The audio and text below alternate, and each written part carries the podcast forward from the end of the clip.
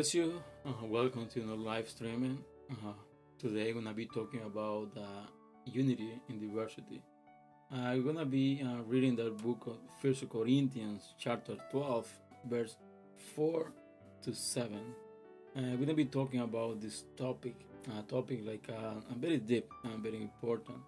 Um, I decided to bring this topic because uh, we need to remember, like uh, we all are different. We are different um, we are from different countries we are from different like uh, like cultures like uh, different families different like a level uh, you know a status level or like uh, economy. And but we, we, go to the bible the book of first corinthians chapter 12 we're gonna see something um, very uh, deep and very specific about um, us about all the believers.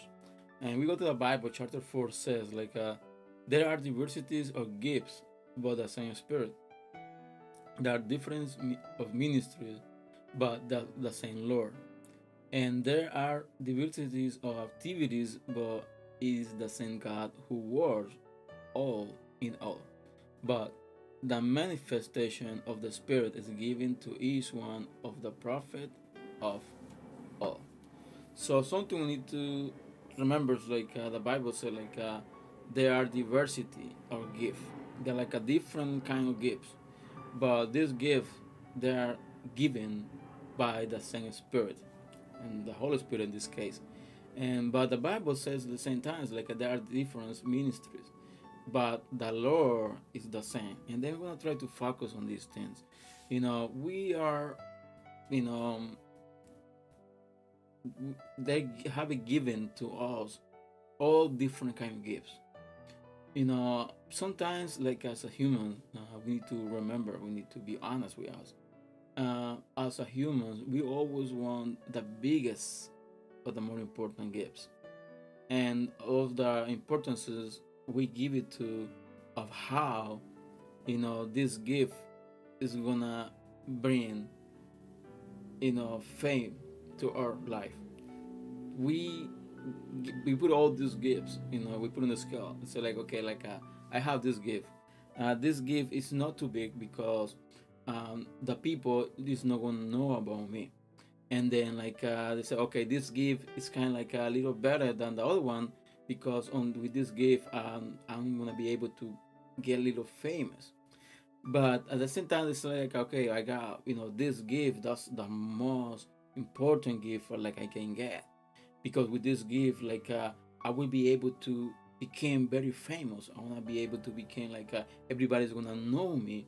And that's the way we think as a human that's what we think. But the bible the bible says something specific. The bible says like uh, all the gift they're given by the same spirit. And the bible says too there's like uh, there are different ministries but the lord is the same and we continue reading the book, the, the chapters, I mean, verse 6 says, And there are diversity of activities, but if the same God who worked all in all. And that's that's that we need to focus on. Doesn't matter like uh, what kind of gift you have. Doesn't matter like uh, how important do you think that gift that you have is. Doesn't matter like uh, if that gift is really big or that gift is a medium that gift is small.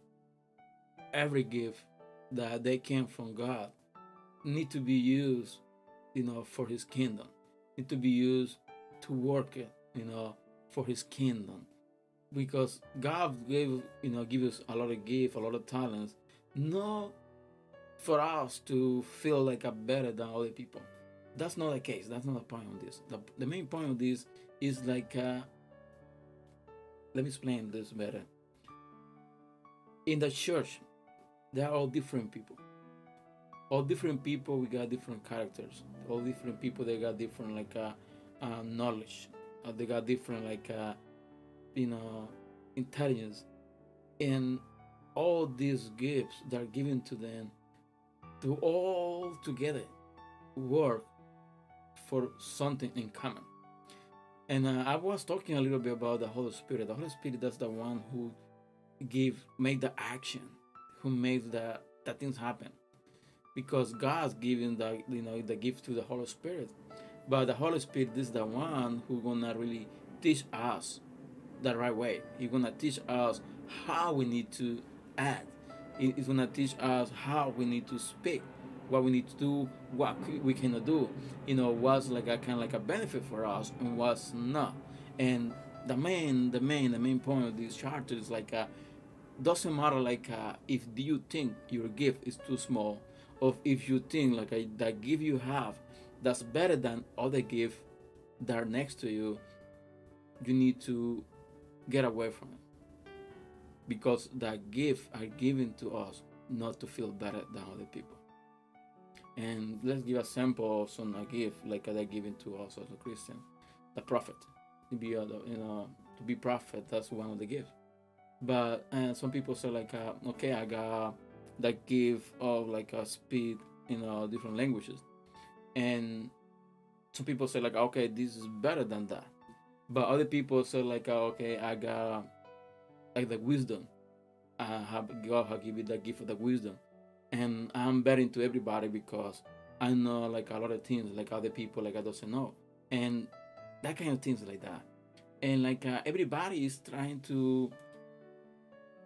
If we go deeper on the the human being, uh, every human, every person, every people, they're not really happy on what they get. And how I can I can say this, I can say because I see a lot of people that they don't work, they don't work at church, they don't put the know, gift in work, you know, to work for the church, because they say like, uh, oh, this gift is not enough, this gift is not important. It's not important to put it into work on the the kingdom. But like I said at the beginning, every gift doesn't matter what we think. Because who really put a price who we put like a who give like a you know definition to the gift that's not god the bible said god gave the gifts to everybody all ministries they got different ministry they all different you know activities but that god is the same and why is that text is talking about this that god is the same because other people they think like uh, they are better than other people by the gift they have. And that's not the way. We need to be in unit. We need to be together. We need to be like, uh, you know, we need to have each other to grow up together, you know, to be able to do the job, to do everything that God has been telling us to do, you know, to give that the job for God, to give like to be working on the kingdom. But everybody needs to everybody because that's not like, a, oh, I got a better gift, I got a most powerful gift, and like I don't need anybody else. That's not the case. That's not the way because the Bible said the verse six like uh, there are diversities of activities, but it is the same God who work on all in all. This means like it doesn't matter what kind of ministry you have. Doesn't matter if you think like your ministry is too small, or doesn't matter if you think your ministry that's not too important as the teachers, as the pastoral, as the prophet. Doesn't matter you think like, oh, my ministry is only cleaning the church. Your ministry is important to other ministries because the Bible says, or God works on all. Verse 7 says, But the manifestation of the Spirit is given to each one of the profit of all. So everybody who's working for the kingdom of God, they are being given gifts by the Holy Spirit. But we need to remember two things. One, everything we do, that's for the kingdom of God. And every ministry that we are working on, God is involved in the ministry. And we need to look for that unity in the diversity doesn't matter like uh, how important we think we are we need to be able to work with the people doesn't matter like uh, they do got the, diff- the same level of education they have the same level you know of grade um, let's say like uh, economic or things like that education like uh, knowledge and things. Everybody is important for the kingdom. And that's the main message of this uh, today. That's to remember like uh, we need to keep in unity. We are different everybody from each other. Everybody think different everybody like uh, are different but at the end we need from everybody else. So that's the message for today. I hope i'm blessed to you. And ask to share this video. And that's the case. See you next uh, thursday with a new live streaming. And uh, have a good night. God bless you